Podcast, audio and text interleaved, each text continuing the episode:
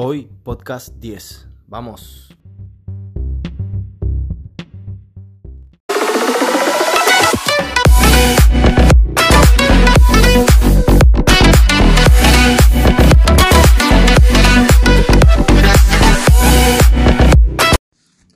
Hola amigos, ¿cómo están? Espero que muy bien.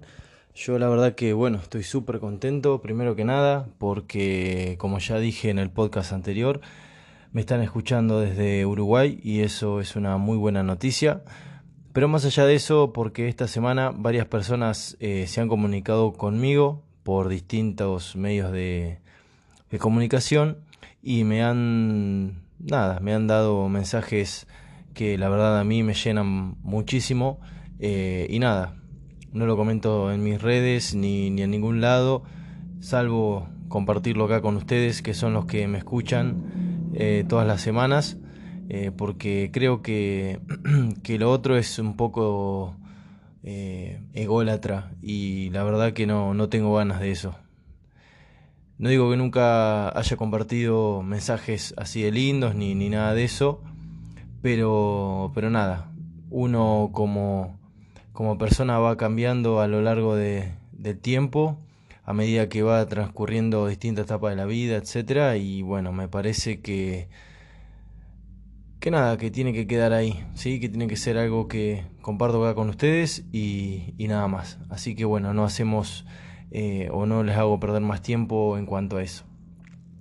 El podcast de hoy, la verdad, es que mm, nada, me dieron ganas de grabarlo porque se me liberó un espacio que tenía en el día de hoy y quería aprovechar y compartir un rato con ustedes. Así que no tengo un tema central.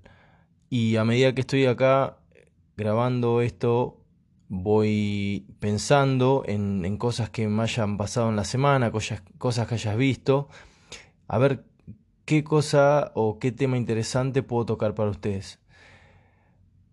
A ver, tres segundos pensando. Bien, primero que nada, podemos hablar de algo que tiene que ver con el último video que subí en YouTube. Si no lo vieron, mírenlo. Se los recomiendo. Eh, no se van a aburrir.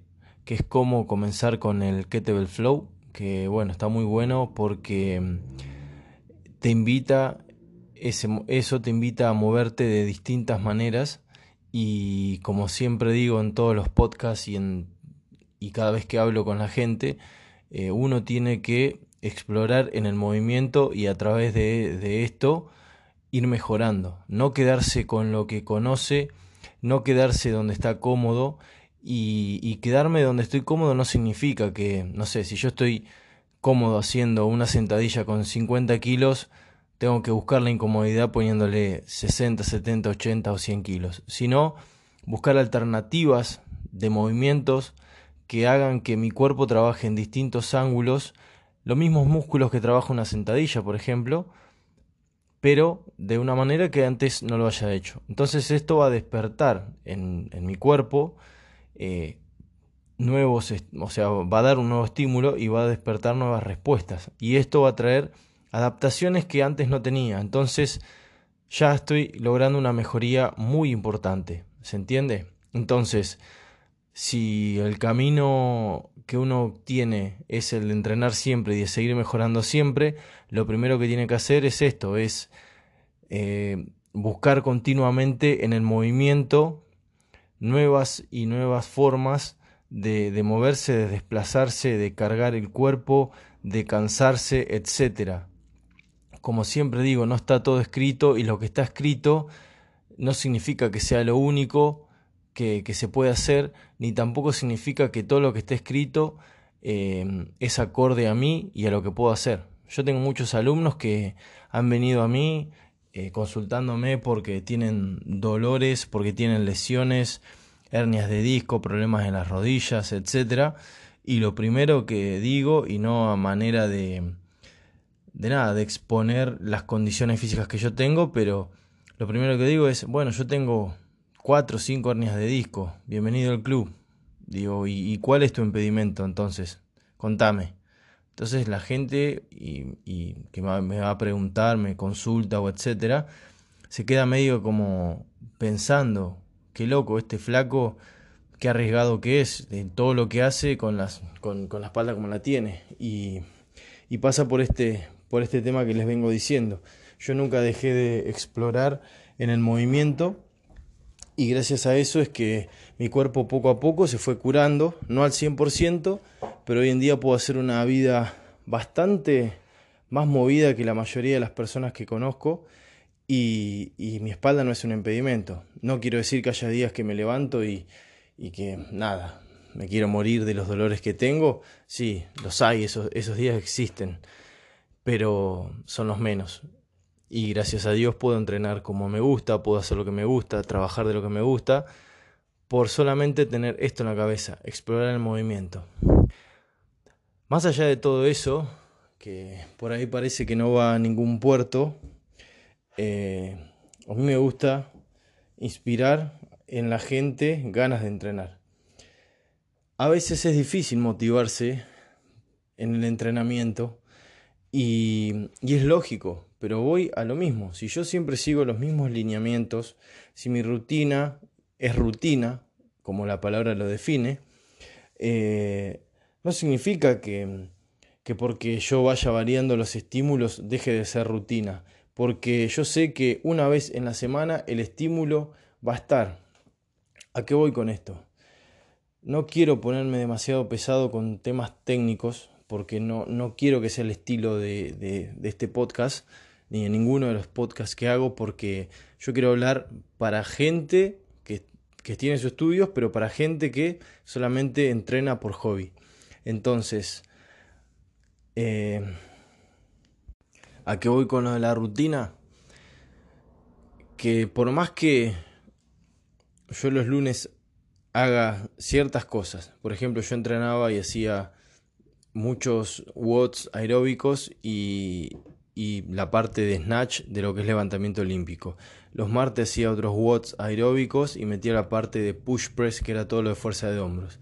El miércoles metía todo lo que es clean and jerk más los watts aeróbicos. El jueves descansaba, el viernes hacía un eh, como un varieté de todo y metía lo que yo creía que en la semana me quedó más flojo de trabajar.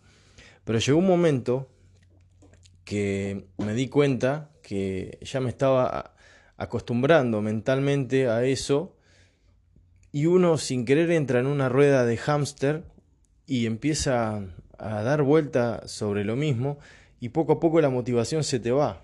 Entonces, em, digo, bueno, cambio los días en que hago las cosas y listo. Pero cambiar los días no me resolvía nada porque yo sabía que tarde o temprano en la semana me iba a tocar algo de lo que habitualmente estaba haciendo. Entonces, quiera o no, era una rutina, los ejercicios eran una rutina en sí dentro de la semana. La práctica de ejercicios de levantamiento olímpico, la, la práctica de cosas aeróbicas, era una rutina dentro de la semana. No importa qué día tocase ni en qué orden, pero estaban. Entonces era rutinario. Y a partir de ahí, y, de esto no hace mucho, ¿eh? porque yo pasé por distintas etapas en las cuales voy entrenando de distintas maneras porque voy escuchando mi cuerpo qué es lo que quiero o voy viendo cómo me siento y si me duele la espalda no hago más levantamiento olímpico, bajo las cargas, me voy a lo aeróbico, me voy a los trabajos estrictos de, de fuerza, etcétera, o, en, todo lo que es miembro superior y miembro inferior trato de, de, de activarlo y no perder la fuerza de otro ángulo que no sea el habitual, sentadilla, peso muerto, clean, jerk y snatch, punto. Eh, entonces, como les decía, eh, yo empecé a variar mi entrenamiento, pero buscando nuevas formas de moverme. Eh, así fue que encontré el Animal Flow, así fue que encontré el Kettlebell Flow, que bueno, lo presento en el video que les digo. Así encontré muchas cosas. Pero mm, me di cuenta que por más que yo metiese distintas disciplinas en mi entrenamiento, esas disciplinas no dejan de tener movimientos ya pautados, no deja de tener eh, técnicas, no deja de tener estrategias, no deja de tener eh, palancas habituales. Entonces, siempre yendo más a lo profundo y más a lo profundo de, lo que es el movimiento, siempre caigo en la, misma, en la misma cuenta que es que la variedad tal como nosotros la percibimos no existe. uno cuando arranca CrossFit o cuando arrancaba, ahora está medio parado el tema y no por el tema de la pandemia, sino por las cosas que han ocurrido con, la empresa CrossFit. Y bueno, el que no, está enterado puede buscarlo. Pero bueno, cambió de dueño y hubo un montón de, problemas por un comentario racista que tuvo su dueño y su gerente general. Así que, que bueno, eh, hubo una modificación en todo lo que es CrossFit a nivel mundial, que está bueno que lo sepan. Pero uno cuando hace CrossFit eh, arrancaba y le metían en la cabeza el eslogan de entrenar intenso y variado, lo que más se pueda. Y, y claro, de pronto uno se encuentra que va al gimnasio o al box de CrossFit, así se llaman, y se encontraba que o con que un día entrenaba un ejercicio con una forma, o sea, por ejemplo, en fuerza, otro día iba y entrenaba otro tipo de ejercicio más aeróbico, y iba otro día y se encontraba con otra cosa distinta, y así pasaban los días y siempre se encontraba con ejercicios distintos. Para ponerle ejemplos, por ejemplo, iba el lunes y tocaba hacer sentadilla pesada y algo de abdominales, para, hacerlo lo más simple posible. Iba el martes y tocaba hacer un WOD en el cual había thrusters y, no sé, pieza la barra en, la barra de pull-up, ¿sí? son toast to bar. Iba al, otro día y había estocadas, caminadas con peso sobre la cabeza, por ejemplo. Tanta distancia más, por ejemplo, caminar con las manos. Iba el jueves y encontraba que había peso muertos más hand power clean. Y así, no quiero seguir dando de nombres, pero pasaban los días y una persona iba al gimnasio y se encontraba con distintos ejercicios. Y entra bajo la noción de todos los días estoy haciendo algo distinto.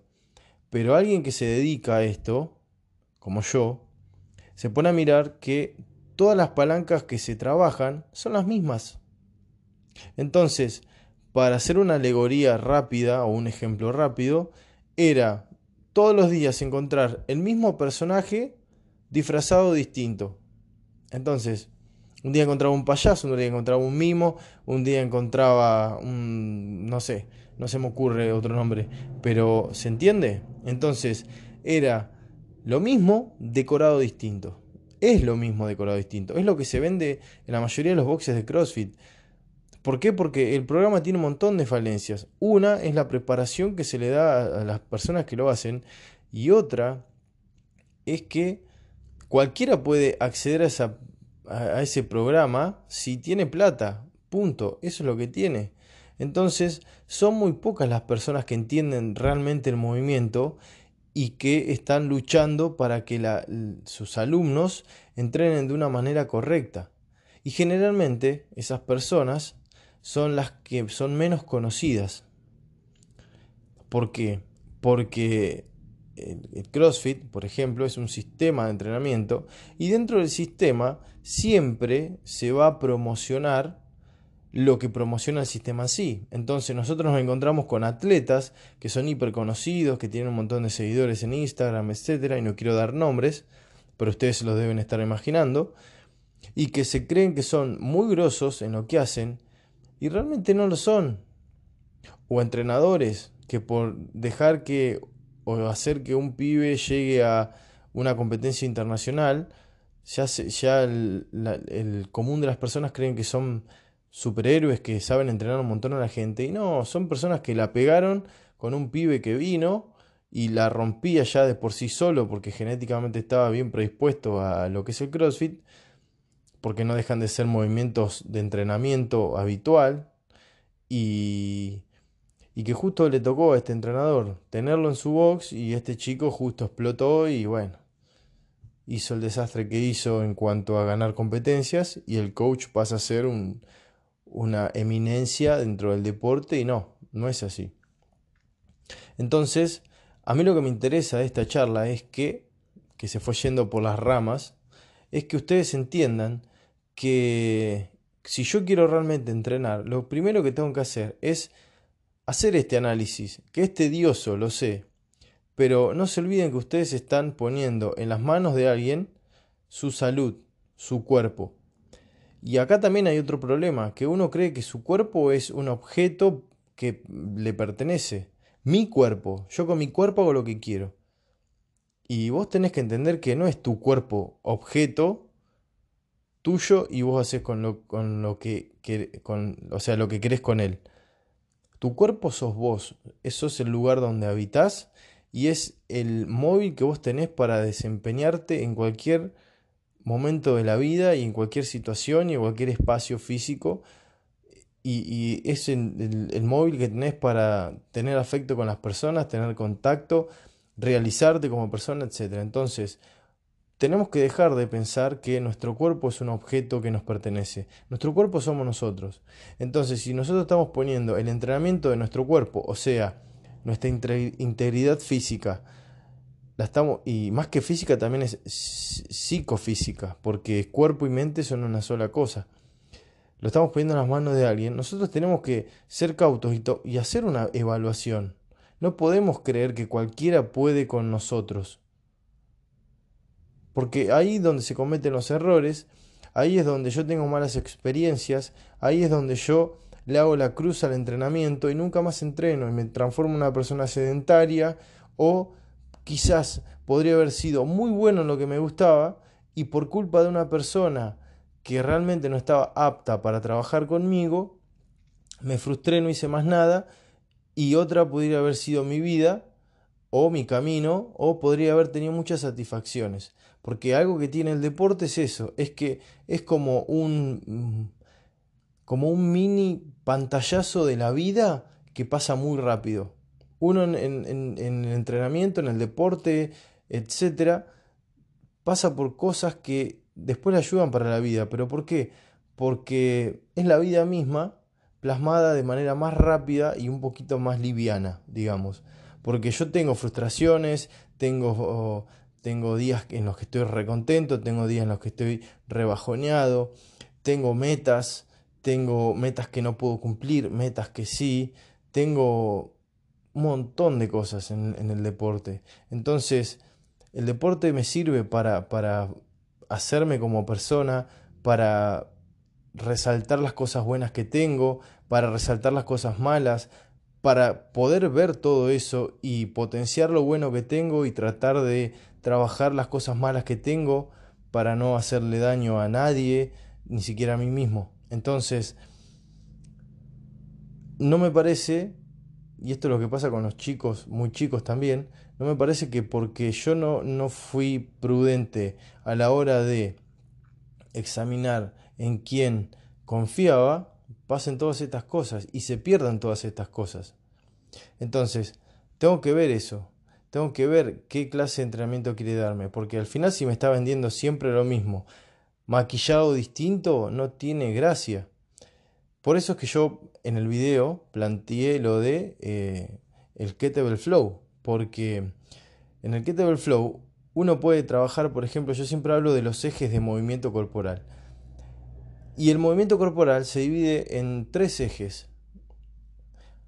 No voy a decir los nombres para no, para no apabullarlos. Son fáciles igual, pero cualquiera, o sea, pongo en Google ejes de movimiento corporal y me aparecen, son tres. Pero bueno, hay un eje que a mí me permite moverme como un trompo, ¿sí? Girar sobre un mismo eje. Hay otro eje de, movimiento que a mí me permite moverme como eh, un muñequito de, de fútbol, como si fuese, eh, ¿cómo es? Muy, muy muñequito de metegol. ¿Vieron cómo se mueve cuando yo muevo la manija? Bueno, me permite moverme así, hacia adelante y hacia atrás. Y hay otro eje que me permite moverme de manera lateral hacia los costados, ¿sí? Como si yo me pusiese las dos manos a la altura de los bolsillos y tengo que flexionar el tronco para que mi mano se acerque a la rodilla. Ese es el movimiento último que le estoy describiendo. Entonces, nosotros cuando hacemos CrossFit o cualquier deporte, hasta correr, caminar, etc., fíjense que el eje ese que le hablo de, muñequito de metegol es el que más utilizamos. ¿sí? Nosotros flexionamos la cadera para levantar cosas del piso, flexionamos la cadera para hacer pesos muertos, flexionamos la cadera para hacer sentadillas, para acostarnos, para pararnos, para sentarnos, para pararnos de vuelta, para subir las escaleras. Entonces todo el tiempo estamos trabajando sobre ese eje. ¿Qué sería lo más saludable? Que en nuestro entrenamiento se trabajen los otros dos ejes que tienen que ver con los otros dos tipos de movimiento que puedo hacer. ¿Por qué? Para mantener un equilibrio. Porque si yo no mantengo ese equilibrio, voy perdiendo la capacidad de movimiento. Y voy perdiendo eh, lo óptimo que tiene el movimiento en sí. Yo en todos mis videos anteriores, cuando hablé del dolor de espalda, por ejemplo también, o cuando hablé de cinco ejercicios que te ayudan a trabajar lo que es la estabilidad del hombro y ganar movilidad, trabajo sobre ejercicios que están basados sobre estos tres planos de movimiento. A veces respetan los tres al mismo tiempo y a veces respetan dos o uno. Pero la idea es que mi entrenamiento esté pensado para que se mantenga un equilibrio, no importa si es diario, semanal o mensual, pero que haya un equilibrio para no para que no me pase lo que veo que pasa muchas veces que es que uno se especializa en moverse en un eje corporal y después cuando se le pide un movimiento referido a algún otro eje no lo puede hacer, ¿sí? Yo calculo, por ejemplo, que hay muchos de ustedes, los que me están escuchando, que si yo los pongo de espalda a una dirección a la cual tienen que correr, los pongo de espalda y le digo, bueno, ahora tienen que correr 10 pasos hacia adelante, o sea, en, dirección contraria a a la dirección donde yo tengo el objetivo, tengo que correr 10 pasos hacia adelante tocar el piso con las manos, girar y salir corriendo lo más rápido posible hacia el objetivo que anteriormente estaba a mi espalda. Y yo creo que muchísimas personas, mm, primero que nada, van a dudar de hacia qué lado girar. Otro porcentaje va a girar para un solo lado, porque para el otro no va a poder o le va a costar o va a perder tiempo. Y otro porcentaje eh, va a estar óptimo en girando. ¿Y quiénes son esas personas? Bueno, alguien que juega al fútbol, alguien que juega al rugby, alguien que juega al básquet, que trabaja sobre este eje. Pero si es alguien que va al gimnasio solamente y sale a caminar, les aseguro que este eje ya no está funcionando bien. Su cabeza no encuentra la respuesta rápida que otra persona que lo trabaja encuentra. Y ahí es donde yo empiezo a leer déficit de movimiento. Y todo esto aplicado a esta situación puede quedar medio pavo porque yo puedo llegar a pensar, y bueno, ¿para qué lo, quiero practicar si yo nunca voy a correr de esta manera y nunca voy a hacer esto? Pero entre los tres ejes de movimiento, yo lo que hago es tener un cuerpo íntegro y un movimiento íntegro. Y si hay alguno que no esté trabajando porque se atrofió, voy a empezar a tener deficiencias. Y las deficiencias llevan a complicaciones. La primera complicación es una compensación, que una compensación es cuando algún segmento corporal está compensando el movimiento faltante de otra estructura. Y una compensación a largo plazo lleva a lesiones.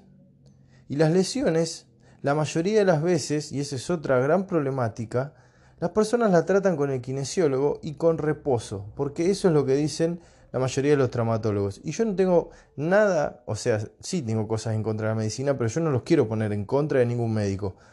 Pero la mayoría de ustedes debe saber que es así.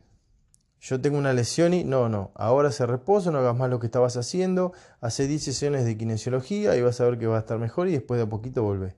Y claro, yo dejo de hacer lo que hacía y la lesión obviamente va a dejar de doler, más allá de también darle un tratamiento para el dolor va a pasar eso, va a dejar de doler, pero porque yo estoy evitando el movimiento. Cuando vuelvo a moverme, tarde o temprano, va a volver a aparecer esa lesión. Y voy a volver a cortar, voy a volver al kinesiólogo, etc. Va a llegar un momento que yo al kinesiólogo no voy a querer ir más, van a frenar y pueden pasar dos cosas. Frenan y nunca más hacen actividad y dentro de esa misma cosa que puede pasar, frenan y nunca más hacen esa actividad y la cambian por otra que no les gusta tanto. O sigo haciendo la actividad y me banco el dolor. Y ahí es donde quiero apuntar también.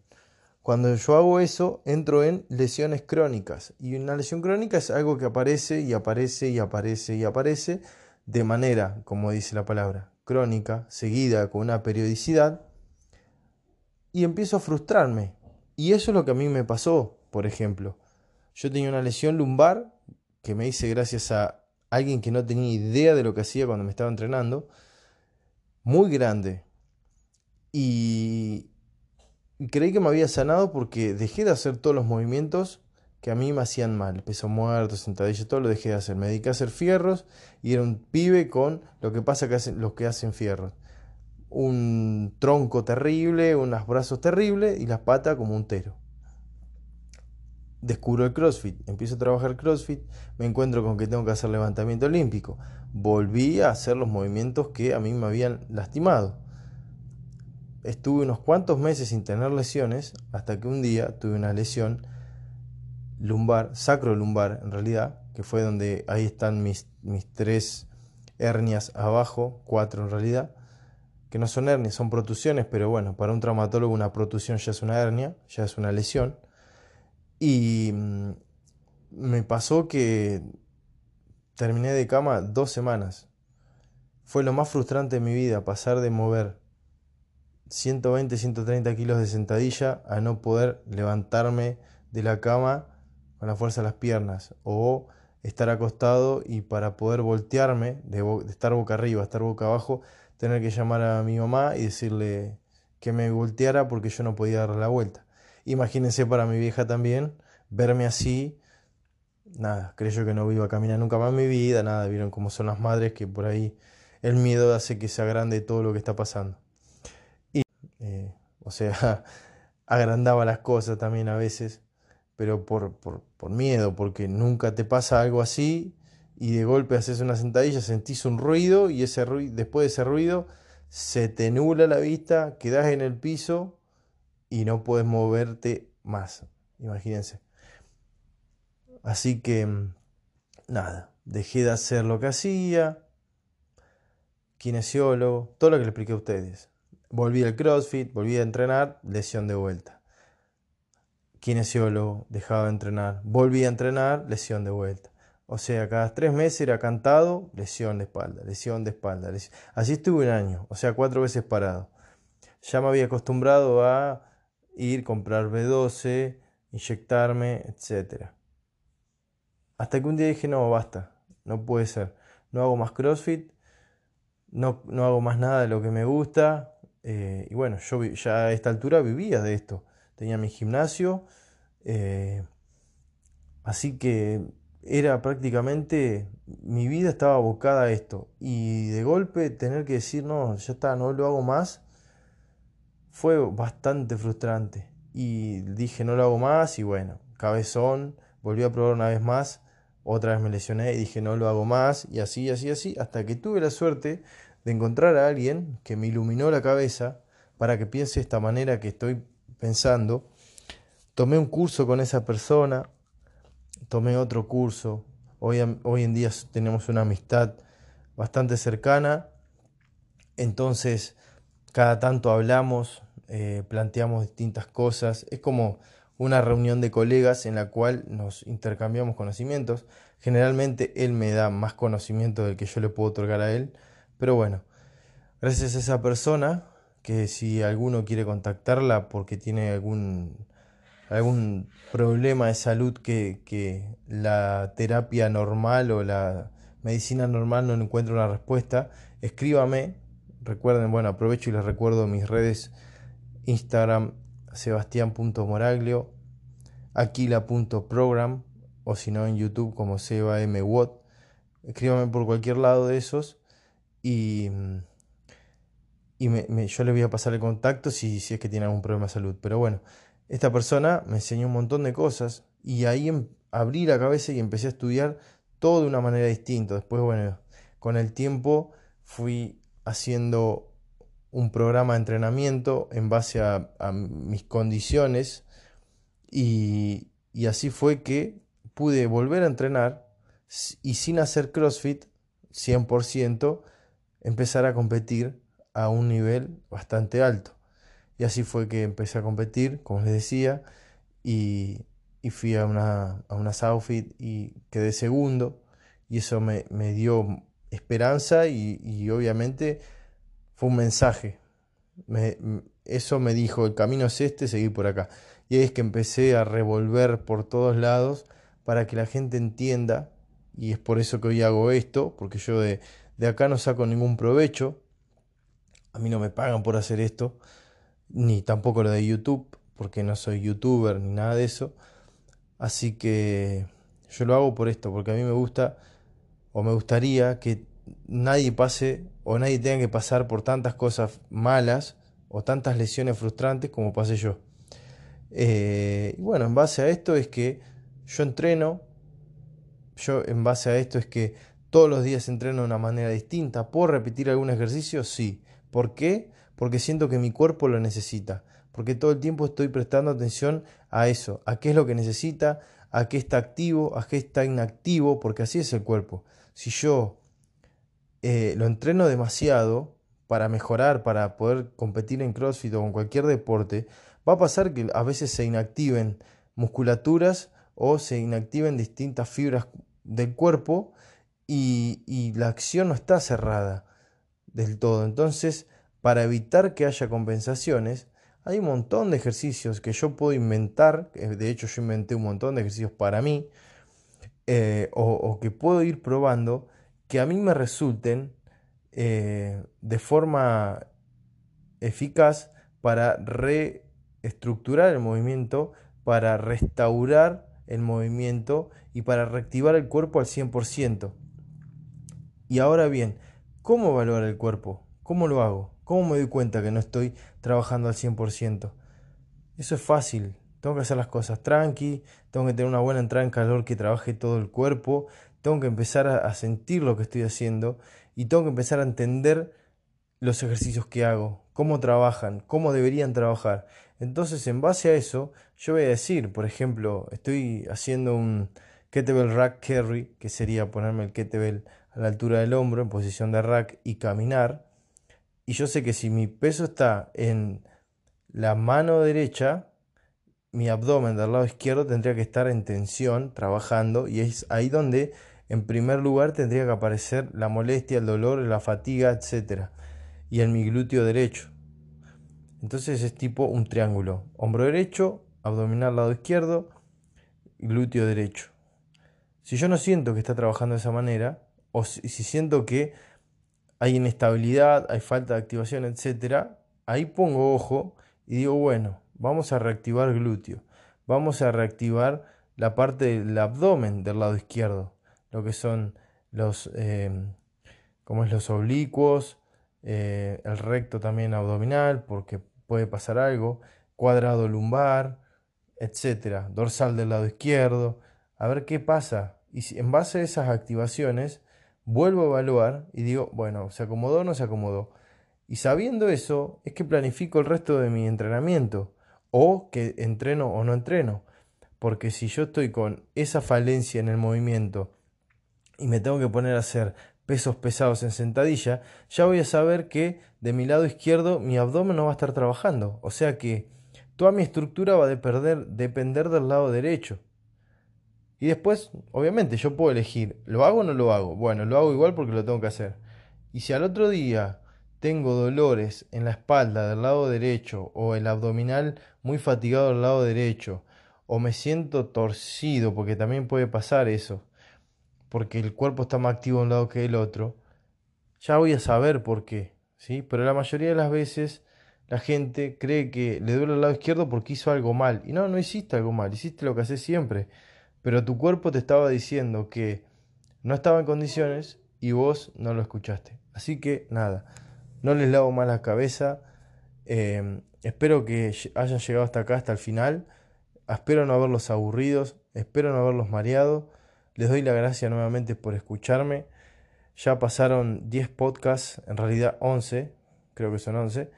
Em, y nada, súper agradecido con ustedes. Y si tienen alguna inquietud, escríbanme. Si quieren el número de contacto de este, de este pibe que me enseñó a, ver el movimiento de otra manera, pase, eh, escríbanme que yo se los paso. Y nada, como favor también les pido que si no me siguen en YouTube, síganme, suscríbanse al canal, vean los videos, están buenos realmente, lo hago para ustedes. Y nada, gracias, nos vemos o nos escuchamos la semana que viene. you